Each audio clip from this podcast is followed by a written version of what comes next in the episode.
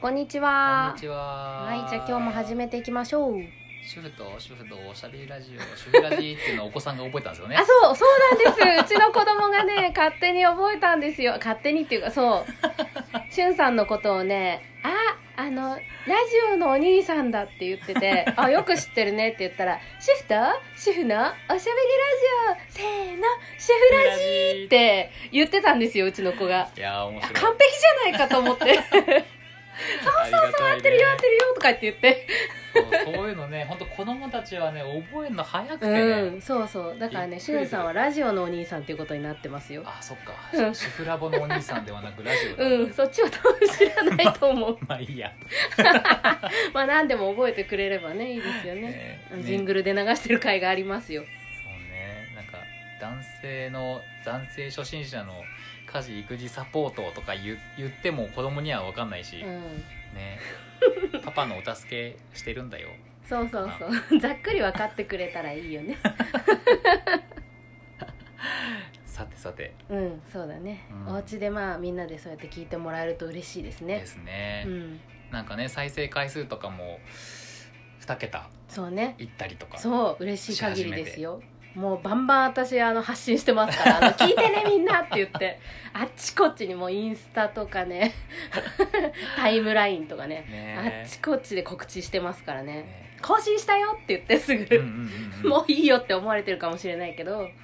でも何かしらやっぱりうこんう聞いてもらえると、あそうなんだとか、うんこう役に立つような情報をちょいちょいうんまあほぼ雑談だけどうん ちょいちょい入れてるんでそうだ ねねちょっとね、役に立てばいいかな、あのね YouTube の方を少し見やすくしたんですよ、あーありがとうございます、もう内容は変わってないけどこれと一緒ですけど、うんうんうんうんあのトップがというかね何が入ってそうるかそうっていうねこの回はこのこういう話をしてますよっていうのをうん入れるようにしたんで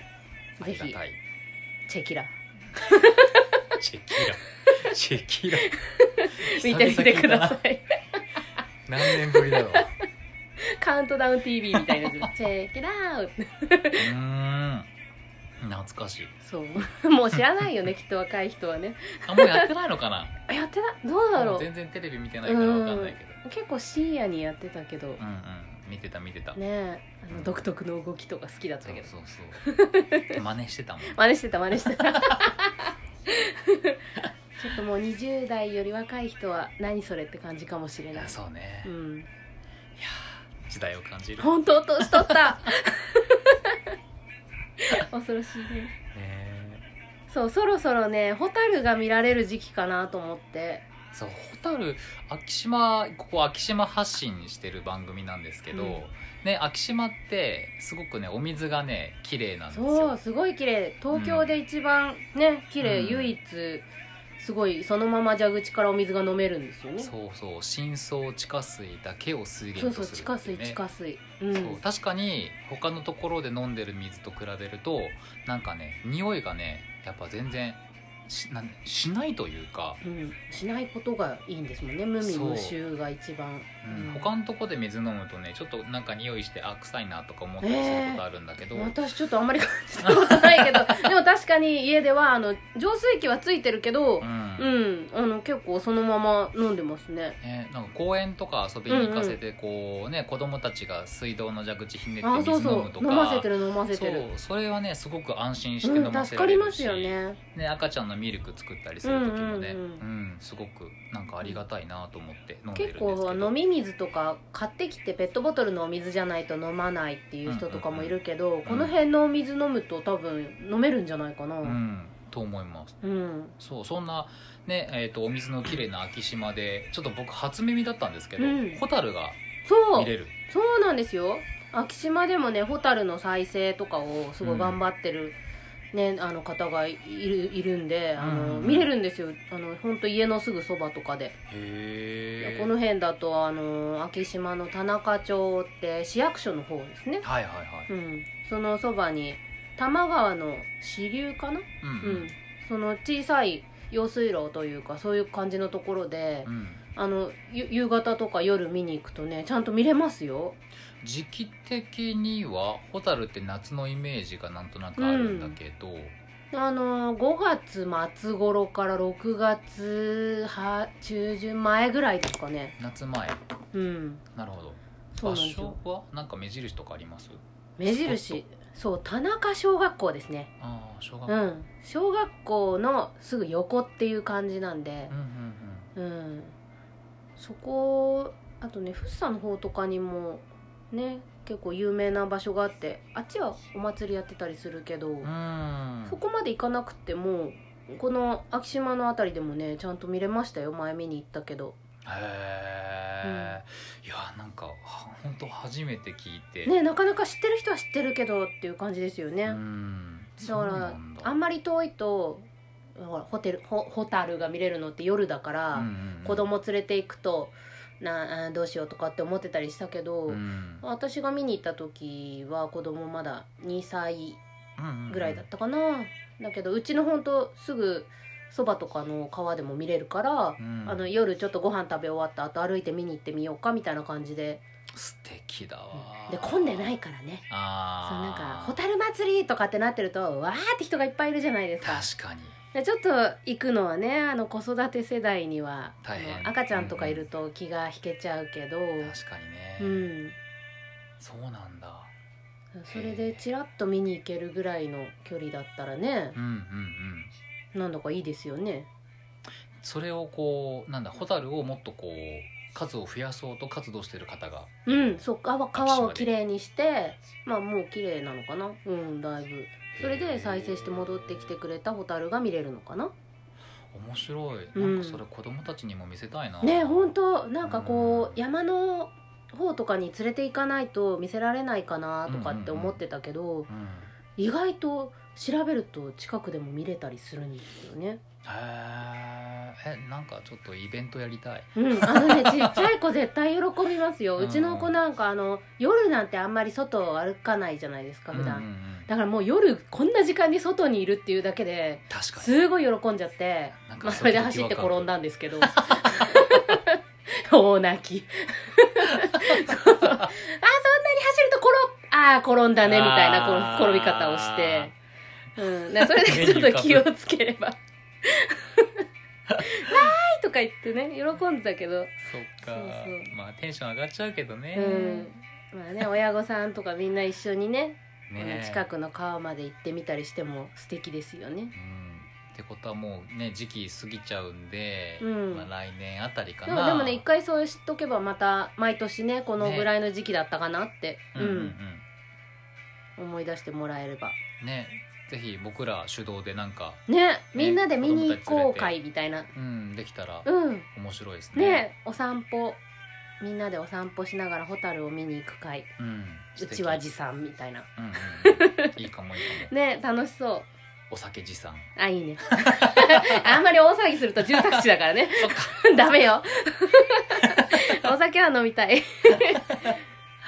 そっかいや、うん面白いいい情報でしたねね楽しそう、うんそうそう綺麗なお水の昭島ですう、、うんん、なんか今日はさやかさん喋りたいことがいっぱいあるそううなのんあのね、あのー最近私髪の毛ヘナとかあうんうんうんうのん髪を染めるヘナとかのお勉強をしたりとかもしてたんですけど、はいいは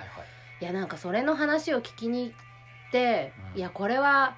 健康に通ずるものとしてこう歯歯の歯科の話と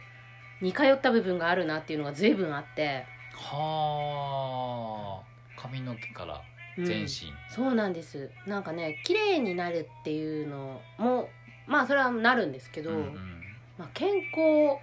としてヘナを使う方も結構いてお医者さんが勧めたりしたしてるところもあるらしいですよへえなんかこの頭皮から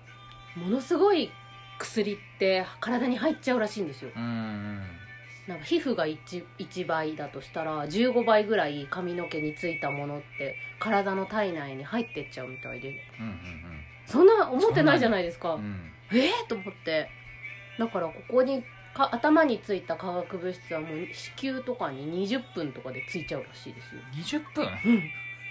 すご いえ本当嘘じゃないへーとか思ってたんですけどいや聞けば聞くほど本当にえそれはちょっと怖いなと思ってでなんそうかなんだそういう詳しい情報はまああれとしてう、んいやなんか本当必要な情報っていうのは聞きに行かないと得られないんだなっていうう、んうんうんうんなんかそんな結構怖いこと重大なことなのにうん知ってる人の方が少ないじゃないですか確かにで私もしょっちゅうあの歯科の話であのフロスしてくだししてください皆さんみたいな話をうんよくするんですけどそういうフロスフロス言ってるのもテレビではあんまり聞かないじゃないですかうんまあよっぽど気にして熱心にやってる人はやってるって感じだけどうんだからねちゃんとこんな大事なことなのに知られてないってことはこれ問題じゃないですかうん確かに確かにうんだねなんかやっぱりテレビとかだといろんな人が目にするから、うん確かにねいろんな便利なものだったり新しいものとかおしゃれなものとかをねうんうんやっててあいいなって思うけど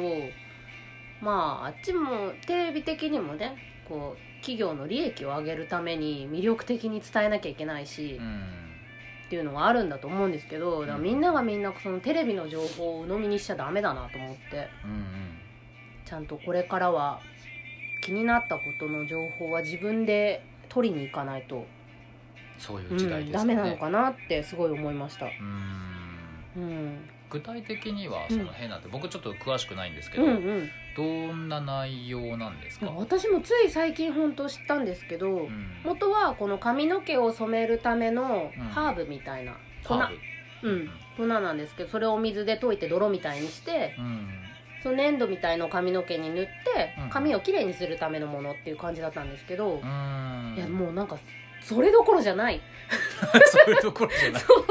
あそろそろ染めようかなとか思ってたから軽い気持ちで行ったんですけど、うんなんかいやこういうものなんだよって教えてもらったらいやそのさっき言った解毒体はいはいにはい溜まってしまった、うん髪の毛の今まで美容院とか、しあのーカラー剤とかでやってた化学化学成分とかが全部体に蓄積しちゃってる、うんはあ、そういうのを抜き取ってくれる、はいはいはい、うん解毒作用があるみたいなんですね、だからなんかそういう体のためにもやったりするといいっていうのとあとすごくトリートメントにいいってうんうんつるつるになるそうそう本当にやっぱり仕組みを聞いたんですよヘナの。はいはいでそれって髪をすごく綺麗になんだろう表髪の毛の表面にうんヘナの成分をくっつけてこう綺麗にしていくってどんどん使えば使うほど綺麗になっていくものらしいんですけど、うんうんうん市販のカラー剤、はいはい、うん、あれっていうのはこの表面を一回薬で溶かしてはなくしてからその中の部分メラミン色素とうかんそういうのに色を脱色漂白剤あで色を抜いて入れてで好きな色にしてっていう感じうんなんですよだから使えば使うほど髪の毛がどんどん溶けていっちゃうんですよはあ経験あるわ確かにそう言われてみればって 経験あるわ経験ありますあそそううか若かりし頃にねそうそうそう 学生時代とかね、うんうんどんな感じなんでしたっけ髪長くしてて、うんうんまあうんで金髪にしたんですよう,、ね、んうんそしたらもうなんかなんて言うんだろう髪死んだみ たいなリカちゃんですねそうプッチンプッチンなんか切れるしうん、うんもう頭洗っててもなんか髪の毛が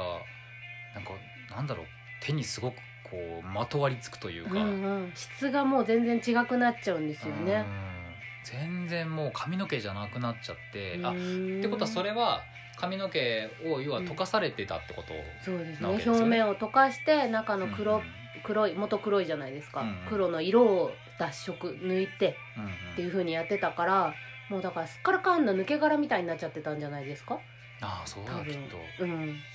そうだからねそういうことをやってるとやっぱり髪はもちろんそうやって今しゅんさんが言ってたみたいに切れたり細くなったりプチプチしねうんダメになってっちゃうけど、うんん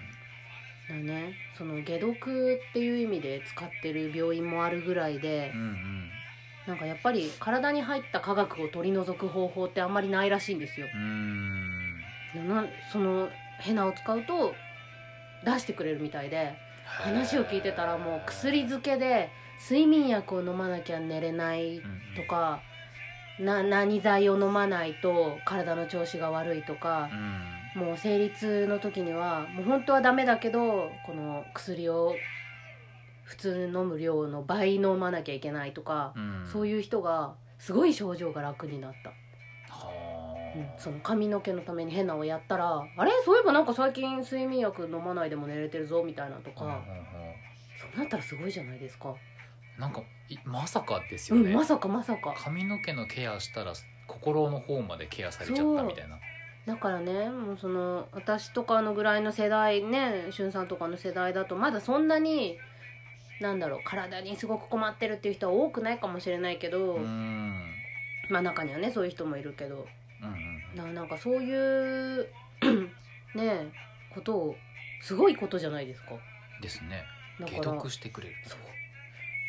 そんなんでもうほんと人生変わっちゃうよなと思って薬漬けだったのにうん病気がちだったのにアトピーとかも治るらしいですよ、ああすごい、うん多分それ結構悩んでる方多いだろそううなそうそう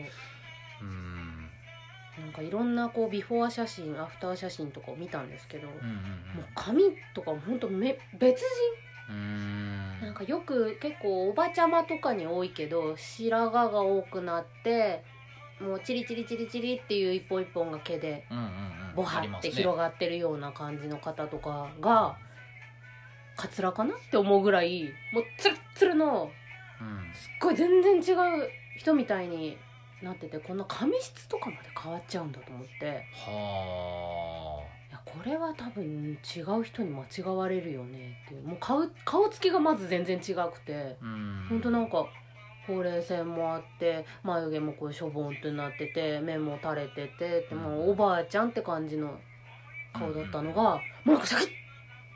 シャキッてしてへなんかほんといくつぐらい若返ったの5歳どころじゃないと思うーへでその方にね写真は前に見たんですけどその方に昨日実際会えたんですよそのほうビフォーアフターの写真のもう「私の写真見た?」って言われ て「え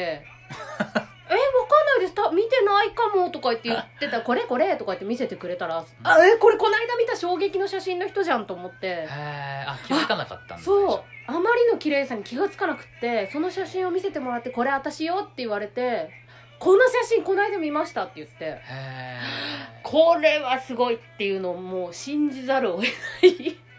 そうなんだ本当にね明るくって綺麗でもう50は過ぎてる方だと思うんですけど、うん本当になんかすごい弾ける笑顔って感じの方でね、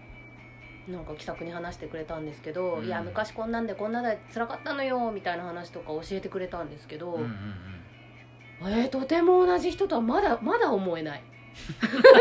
でも顔のパーツとか見ると確かに同じ人なんですよあだあからねなんかそういうのとかを見るといやこういう情報はもっといろんな人に伝えていかなくちゃってうんうんううんんそうですよねそう思うんですよね、そううんフロスとかもそうだけど歯の話もね、うんうんそう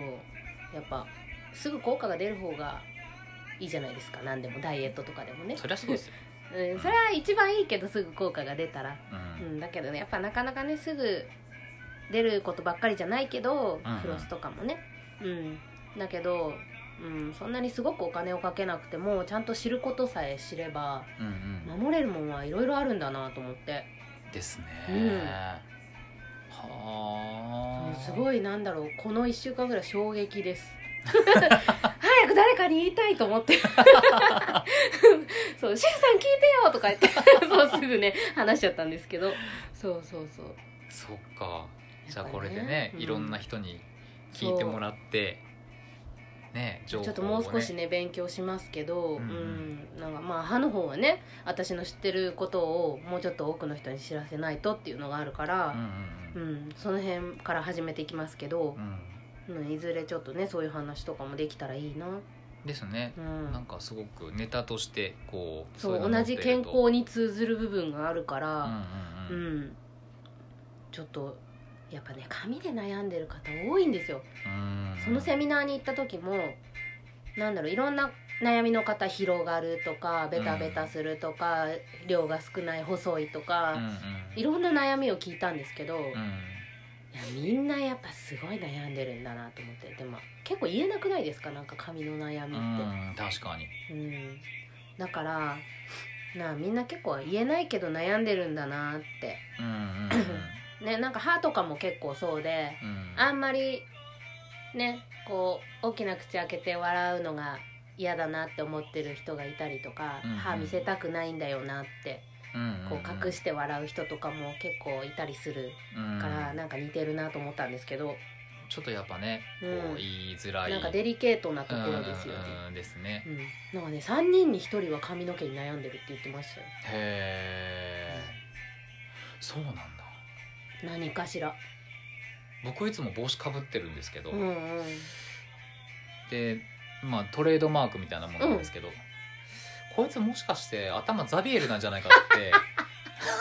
あでもて時々そう思われてるみたいでうんうんそんなことないですけどね一応まだね、うんうんあるんですけどいねやまあ確かにいそうそつうそうも帽子かぶってると結構そういう疑惑が立 ったり今度サンバイザーにしてみたらどうですかああいいかも証明できるうん あ違うんだっていうのをねそうそうそうそ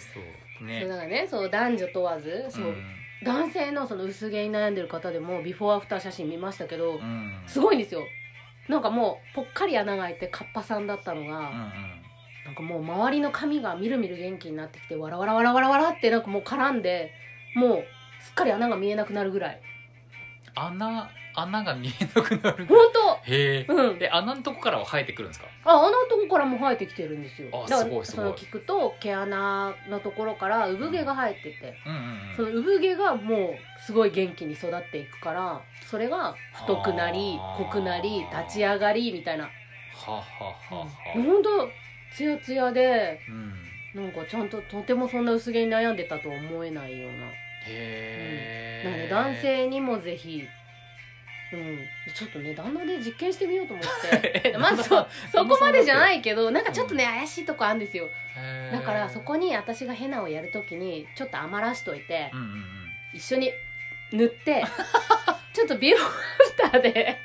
どのぐらいになっていくのかを ね目の当たりにしてみたいと思っ旦那てさん実験されるんだそうちょっと濡らしてよって言ってやらせてもらおうかなと思って ますでもこの間お会いしたんだけどすげえいい人そうだなと思って、そう初対面で したねきっとなんかいいよって言ってくれそうな感じする、そう大抵私がなんかいろんなこと見つけてくるとまたなんかやってるみたいな感じでねうんうんうんまあやったらみたいな感じで見てくれる人なんですけどあったかい人だな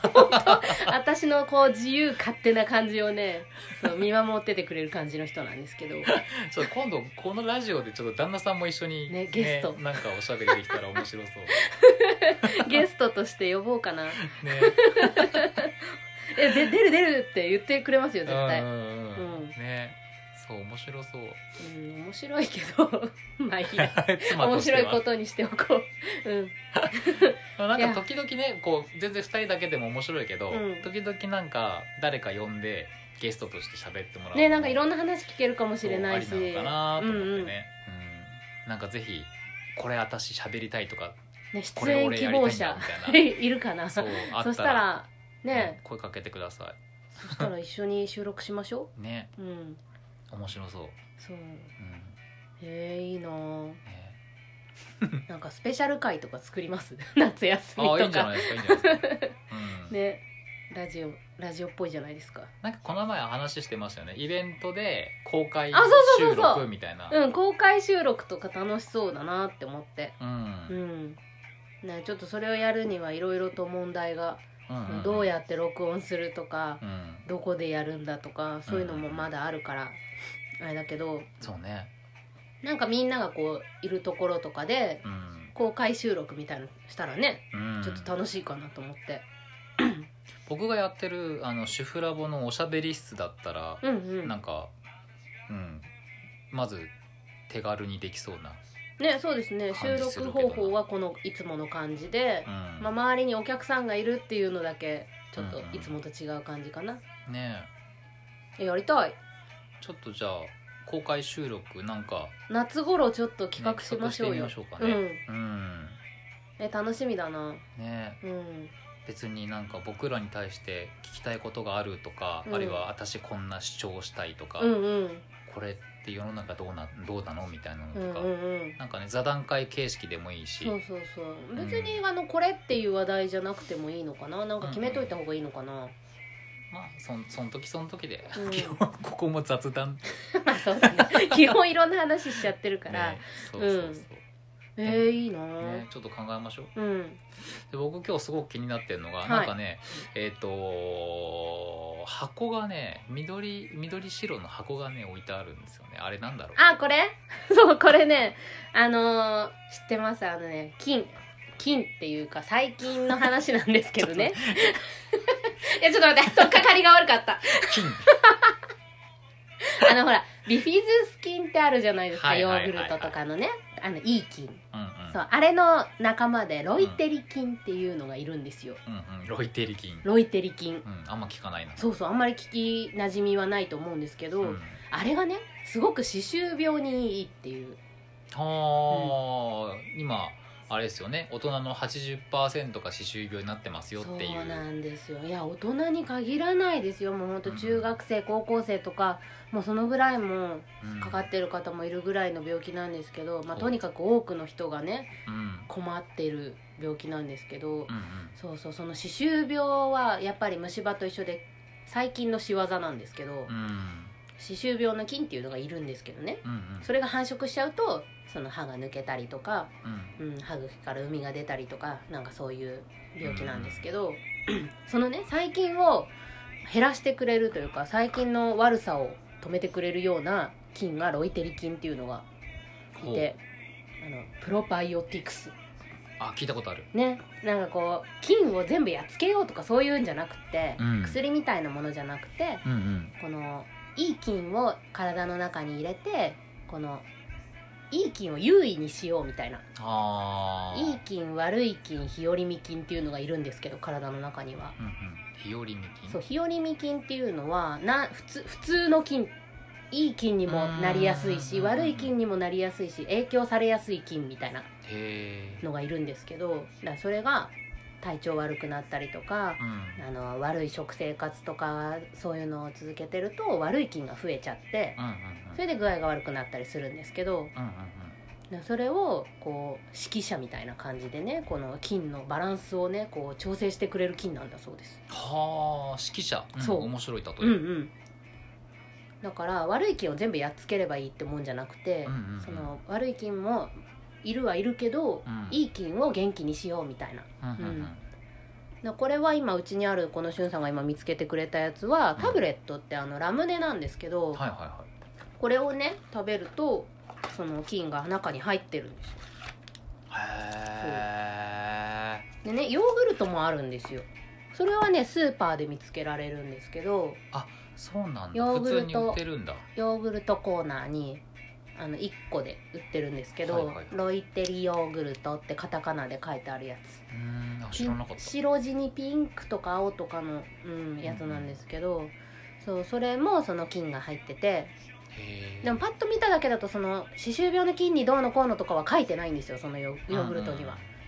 うんだからちゃんとこういう知ってる人が伝えていかないといけないんですけど、うんうんでそれをね一回食べればもう全部の菌をやっつけるとかそういうんじゃなくて、うんちょっと生活の中に取り込んで毎日こうやっててあげるとバランスが良くなっていいですよみたいなね、うー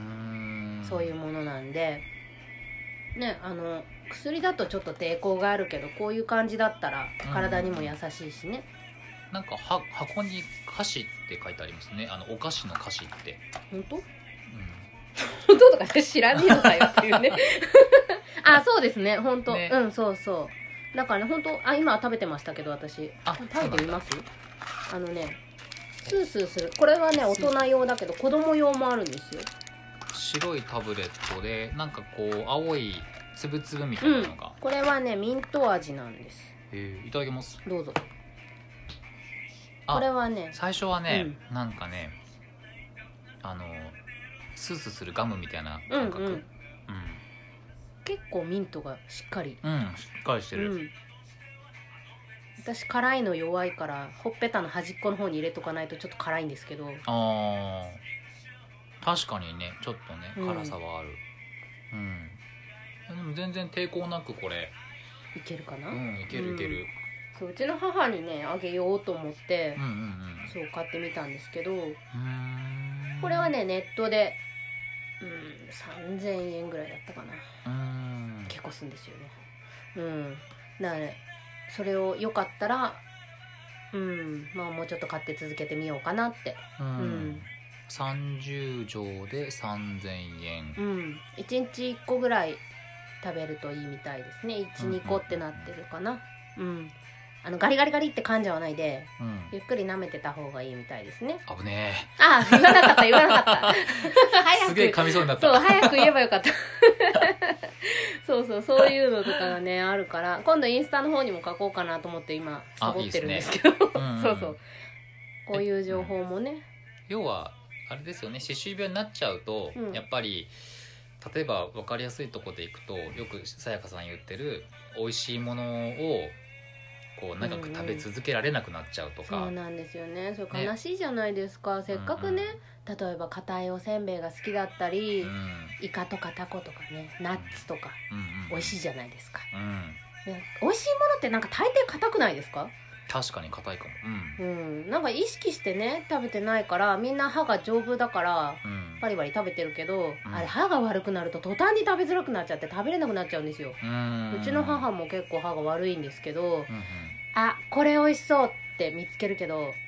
でもこれ噛めないかもしれないとか言ってあーでよくじゃあこっちにしようって違うのに変えたりとかしてるからうんなんかかわいそうなのせっかく食べるのすごい好きなのにう、んううんうんうんん、歯医者で働いてる時も結構いましたよおばあちゃんで、うん私はこのピーナッツを食べるのが大好きなのよって言ってて、うん先生にすごいメタメタに怒られ て「こんなの食べたら壊れちゃうからダメだよ」とかって言われて「やめなさい」とかって言われてて「えでも本当に好きで」って言っててうんおばあちゃんかわいそうとか思って見てたんですけどだからねそうやってね食べたいもの食べれなくなっちゃったら悲しいからそういう食べるのが好きな人にこそね歯を残してほしいなと思ってうんうんうんそうそんなイベントをやるんですよ今度お来 た来た硬いものじゃないけどそうすごいんですよ 聞いて驚けって感じですじゃあじゃあ驚くよりどうぞえっとね今度ハンバーグ屋さんでねおこういう話を歯周病ってこんなあの病気ですよとか、うんうんあのこういうことに気をつけてればあのー対策できますよとかうん、このやっぱ知ってることでうんいろんな対策が打てるようになるんですよ。うんうんうんなんだかよくわからないけどあ怖い病気なんだだけだとうんなんかやたらビクビクしてるだけでうんうんなんか嫌じゃないですか。確かだからねただったらちゃんとこのなんだろう対策を取れるように自分で力をつけようっていうことでにうん仕組みを知ってもらったりとかう、んううんうんん、あとはねそのさっきも言ってたけどフロスってデンタルフロスって糸ようじですよね、ううんんうんそれのちゃんとした効果的な使い方とかをうん実習というかうんやってもらったりとかねしようかなと思ってで聞いてもらった後になんとハンバーグ弁当がつきます わーい助かる助かるあのねこれじゃあ講座終わった後どっかで買い物して、お夕飯の準備これこれこうしてとかって考えなくて済むってことですそよねうなのよ、んそうやっぱりね主婦に優しくしたいなと思ってありがたいそうこういうお話を聞きに行って、なおかつねもう食べるものもついてくればもう帰るだけですよ、そうん、しかもね確一かに人何個っていう注文をあらかじめ言っといてもらえれば家族分も持って帰れるようにう、うんうんしますうん 素晴らしいそうあの東中え嘘嘘 JR の中上駅ですね中上駅の北口にあるうんハンバーグのペレさんってペいレうさんお店なんですけどうんすごい美味しいですよねここね実はね僕が行ってちょっとね人生の中でねこれはベスト3に入るぐらい、ちょっとね好きになっちゃってねこのハン バーグ美味しいんですジューシーだしそうでね特徴的なのはあの塩ジュレっていうのをね、んんんあのマスターさんが開発されてでそのもちろんハンバーグ自体にも味はついてるんだけど塩ジュレをねまたつけて食べるとね美味しいんですよそうすごいおしゃれでしたよね、うんこう後掛けなんですよねそうなんかハンバーグって結構こってり系でなんか食べてくるの食べてくるとだんだんだんだんこう飽きてきちゃったりするんだけど、飽きずにねさっぱりとしてねうんすごく女食べやす性い受けも良さそうな感じですよね、うん私個人的にすごい嬉しかったのはそのプレートになってるんですけど、うんうんうん他にもお野菜がいっぱいついてきてそうそうそう、わあねなんか嬉しいと思って、うん大体ああいうところってもうお肉丼みたいな、まあ、あってもポテトぐらいのうん感じだけどなんかいっぱいお野菜も食べれたしねそのそうハンバーグが本当に美味しくてね私ハンバーグがすごい好きなんですよ今更 そそそれでねそうそれでさやかさんを連れてったうもうすぐ教えてくださいって言ったでそこでちょっとこういろんな話打ち合わせとかをしてる時に、まあ、マスターさんとお話しする機会をもらって、で「えじゃあせっかくだからちょっとここで」みたいな。 そうそう、ねできたりするんですかって言ったらいいですよって言ってくださって、うもうすごい優しい店主さんなんですよねんねそうでそもともとさやかさんがその飲食店と歯の話のコラボレーションうんっていうのを考えてたんですよね、うんうん、要は美味しいものを長く食べ続けるために楽しむためにじゃあちゃんと歯のケアをしましょうねとうんうんうん、そういったこう気持ちがもともとあったんですよね。そうなんですよそう、うん食べるのが好きな人にこそ歯を残してほしいっていう感じなんで、やっぱりそういう食べ物屋さんだといっぱい食べるのが好きな方が来るじゃないですか、そうですね。うん、だからちょっとね見てもらいたいなって思ったんですようんうんうん。うん具体的にあの日時とか。あ日時は決まってます、はい7月来月ですね7月28日の日曜日、日曜日。時間が10時から午前10時から12時で、はい。うん、だからお昼までやってそのお弁当持ってっていう感じでうんうんうんだからラン。チとして食べてもらうといいかなうんううんん、うんねちょっと詳しくは私のあのインスタの方とかでも、うん。うん、載せていくんでこれは事前予約がそうです必ね要ですあよね。のお弁当を用意しないといけないんではい。あの参加したいですっていう今ね募集募集要項みたいのをなんかつく要項違うな、うんなんかその募集フォームみたいのを今ちょっと作ってるところなんではい。それに応募してもらえればあの参加人数とお弁当何個欲しいですっていうのが分かればうんうんうん。大丈夫なんでわかりました。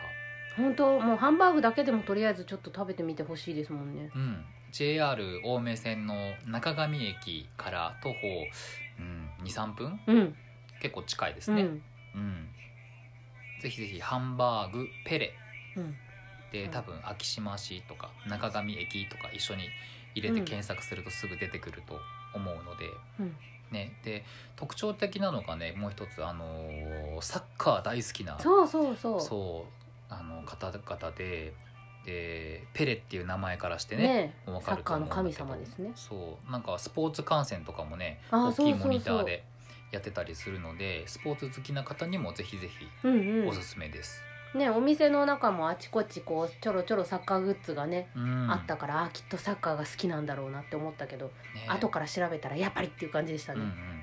うん、で僕すごくなんか嬉しかったのが、うんもちろんハンバーグ自体もすごく美味しいんだけど、うんあのねマスターとね奥様がね優しいうん、本 当あのやっぱりねこう育児をされてる方々だから僕がねあの次女を連れて行った時に次女がギャン泣 きで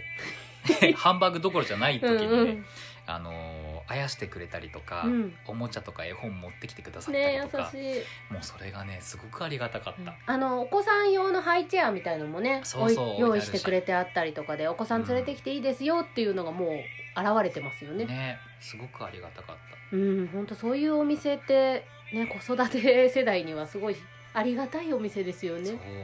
なので、もちろんあのお子様連れでねうんあの行っても大丈夫なお店なので、ううんんぜひぜひおすすめですハンバーグペレさうん、んちょっと駅から近いからね行きやすいですよねうん、検索してみてください、ううんんで、えー、とさやかさんのインスタの方から、えー、とお申し込みができるように7月28日のイベントそうですになねるんですねしますはいなので私のインスタグラムの方は ID を検索してもらうのはさやか .dh DH DH ですねうんで調べてもらうと出てきますのではいはいわかりまししゅたんさんはあと告知がありますねえーとはい6月23日えーとこれ配信する時にはまた終わっちゃっ来てる週もしかして来週の火曜日だから、うんうんなんかねえそーうといろんな名もなき家事って結構うんネットニュースになったりしてるんねですけど、最近話題なんですねそういや無意識にやってしまってる家事が一日の中でどれだけあんのかっていう、うんいっぱい実はあったりしてでそれを家事と認識してなかったりとかうん、パートナーにそれを分かってもらえてなかったりとか、うんうん、っていうのをね結構騒がれてるんですけど、まあ、それをちょっとこう実際にどんなものがあるのかなとかうんうんで家庭家庭によってねそれもちょっと内容違ったりするんでうんまあご夫婦でそれをシェアしてねお互いにこう家事の時間を家族の時間にできたらあいいですねいいのかなと、うん、思って、えー、と企画をしてますうん6月23日の、えー、と10時半から12時、うんで保育もあるんでお子さんも OK です、うんで場所が立川市女性総合センターアイムさんの1階ですねでこれも、あのー僕がちょっと企画してるものではなくて立川市の男女平等参画課さんが、えー、とやってるのでそちらの方にお申し込みいただく形になっちゃうんですけど電話するんですねそうですね、うんなので立川市の方に、えー、とあ市役所の方にお問い合わせいただくか、まあ、僕の方にあのアクセスしてもらえれば、うんあのお申し込み方法とかもお伝えできるので、うん、詳しくはあのブログの方に僕はい、主婦ラボのブログの方、主婦ラボ検索してもらってその中のブログを見ていただければと思いますもしかしたらこれ配信する時には終わってしまってるかもしれないけれども、うんうんね、また別の機会にちょっと次の時にもね、うんこれあもうのんどんな感じだったかがお話そうそうそおうそう伝えできるかなねうんでまた違った場所で同じこともやったりもできるので、うん、であとは、えーと「おしゃべり室」っていうね、うんおしゃべりでストレス発散しようっていうのをテーマに誰でもウェルカムですよっていうのを企画して、えーやってるんですけど今まではちょっと,、えー、とホットさんという場所でやってたんですが、中上のねはいうん えー、と同じ長亀駅の近くで今度コワーキングスペースのユニオン A さんというところをちょっとお借りしまして、うんで、えー毎週土曜日の11時から15時おしゃべり室をやらせていただくことになりました、うんはいで、えーおしゃべり室本当にいろんな方がいらっしゃって別にテーマを決めずにもう好き勝手自由にもうわーわー喋ってるだけなのでまあそれがねそう目的ですね本当おしゃれでしたね私もこの間ね家族でお邪魔したんですけど、うんすごいおおしゃれなところで、そううん、なんか木のぬくもりを感じつつもう、ね、そのユニオン A さんがねもともと工務店さんが作ってるスペースなので、あのーお子さんが楽しめるようないろんな設備とかうん仕掛けをね、今後どんどんどんどん追加してくださってるね追加してくださる、この間もといねう本当お城あなんだろうお城じゃないけどちょっとこうタープみたいな感じになってたりとかして、このテントみたいのをちいちゃく作ってくれててことなんでそうもう子供たち喜んでましたねラププリンンツセェスルののねそうそうプリンセスのお城だよとか言って喜 そうそうそうんでましたねね、そういうのもね、うんあのちょこちょこ増やしてくださるということだったので、まあ、そちらもねお子様全然大歓迎なので、うんぜひぜひおしゃべりしに来ていただければなと